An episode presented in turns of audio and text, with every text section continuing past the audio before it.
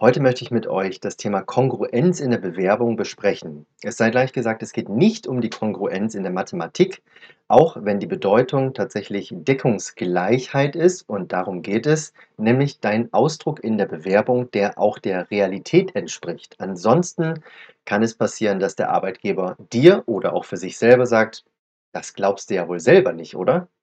Ich bin übrigens Christian und meine Berufung ist es, Menschen wie dich in ihre Berufung zu führen und zu helfen, auch den Traumjob zu bekommen. Deckungsgleich bedeutet, dass in dem Fall diese beiden Hände so gleich sind und so übereinander liegen, dass die hintere Hand eigentlich nicht zu sehen ist. Wenn allerdings die hintere Hand zu sehen ist, dann sind die beiden Hände in dem Fall nicht mehr deckungsgleich übereinander und man sieht beide Hände. In der Bewerbung ist es dann so, dass zwei Bilder entstehen. Und zwar zum einen das Bild, was du in der Bewerbung nach vorne gibst und zum anderen das Bild, was dahinter entsteht im Kopf der Personaler oder der Personalentscheider. Und das sollte optimalerweise eben nicht passieren, sondern es sollte deckungsgleich sein, weil du damit die größte, die größte Glaubwürdigkeit hast und letztendlich authentisch erscheinst. In dem einen konkreten Fall war es so, dass ich eine Bewerbung auf den Tisch bekommen habe für die Position eines Bewerbungscoaches, also letztendlich so etwas, wie ich auch mache im geförderten Bereich. Und die Bewerbung von Ganzen her war nicht darauf ausgerichtet. Es hat einfach nicht stimmig gepasst.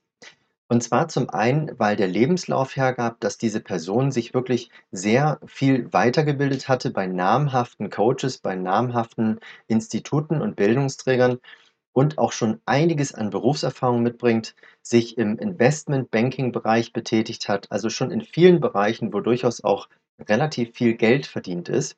Und zum anderen, weil das Foto und auch alles, was im Internet zu finden war, darauf hindeutete, dass diese Person sozusagen ein gemachter Mann war. Also letztendlich nicht mehr unbedingt, ähm, ja, es, es nötig hatte sozusagen für relativ wenig Geld zu arbeiten, wie es halt im geförderten Bereich eben zum Beispiel mit AVGS tatsächlich der Fall ist. Und das war für mich überhaupt nicht stimmig. Also warum sollte sich jemand, der es absolut drauf hat, der Berufserfahrung hat, der wirklich viel zu bieten hat. Warum sollte sich eine Person mit diesem Hintergrund der Erfahrung und der Qualifikation für eine Position bewerben, in der es wirklich um relativ geringe Verdienste geht? Es wurde auch nicht darauf eingegangen in der Bewerbung. Es gab auch nur den Lebenslauf und eine kurze E-Mail. Das war für mich letztlich nicht glaubwürdig, sondern hat eigentlich einige Fragen aufgeworfen, ob diese Person tatsächlich das will, wofür sie sich bewirbt und ob sie tatsächlich dorthin passt.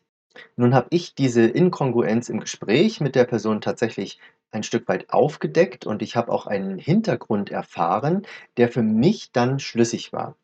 Arbeitgeber jedoch werden in den meisten Fällen nicht unbedingt Fragen stellen, also sprich dich ins Bewerbungsgespräch einladen, sondern werden mit ihrer Unklarheit für sich bleiben und letztendlich andere Bewerber dir vorziehen.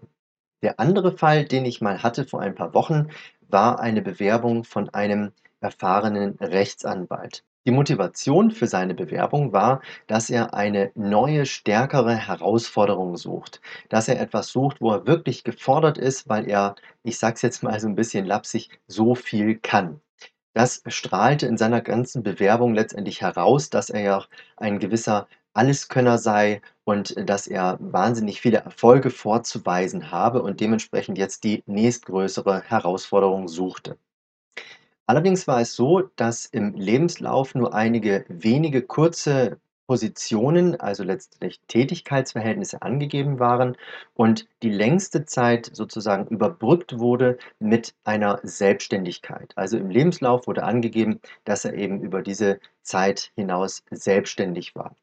Und innerhalb von dieser Selbstständigkeit hätte er eben viele erfolgreiche Fälle gehabt, viele ähm, Fälle zum positiven Ende gebracht und auch für namhafte Klienten gearbeitet und so weiter.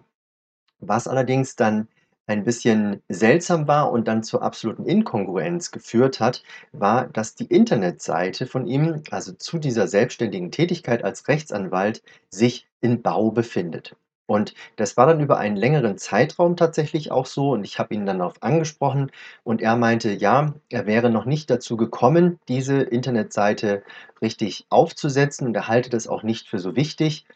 Letztendlich war aber tatsächlich seine Selbstständigkeit ein Lückenfüller im Lebenslauf von über 10 Jahren. Und wenn dann nicht mal etwas im Internet zu finden ist zu seiner Selbstständigkeit, zu seinen Erfolgen und nicht mal eine Internetpräsenz oder eben bestenfalls auch Bewertungen im Internet zu seiner Tätigkeit, dann ist es schlicht und einfach nicht glaubwürdig. Du solltest also bei der Bewerbung sehr darauf achten, dass du authentisch bist und dich auch nach außen so zeigst und präsentierst, wie du tatsächlich bist. Nicht mit mehr und natürlich auch nicht mit weniger. Da ist übrigens auch das Bewerbungsfoto ein ganz wichtiger Punkt, weil du mit diesem Bewerbungsfoto eben auch etwas ausstrahlst. Und das, was du da ausstrahlst, das sollte letztendlich auch zu dir und natürlich auch zu dem Rest der Bewerbung, sprich zum Anschreiben und zum Lebenslauf passen.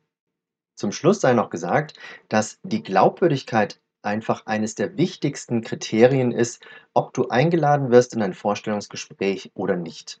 Und vieles läuft sehr subtil ab, wenn es um diese Entscheidung geht. Das heißt, auch Personale wissen häufig gar nicht so genau, warum sie einen Kandidaten oder eine Kandidatin nicht einladen, sondern sie haben vielmehr einfach so ein Gefühl im Bauch, dass es halt nicht stimmig ist. Und diese Stimmigkeit, die du erzeugen möchtest, das erreichst du eben mit einer kongruenten Selbstdarstellung.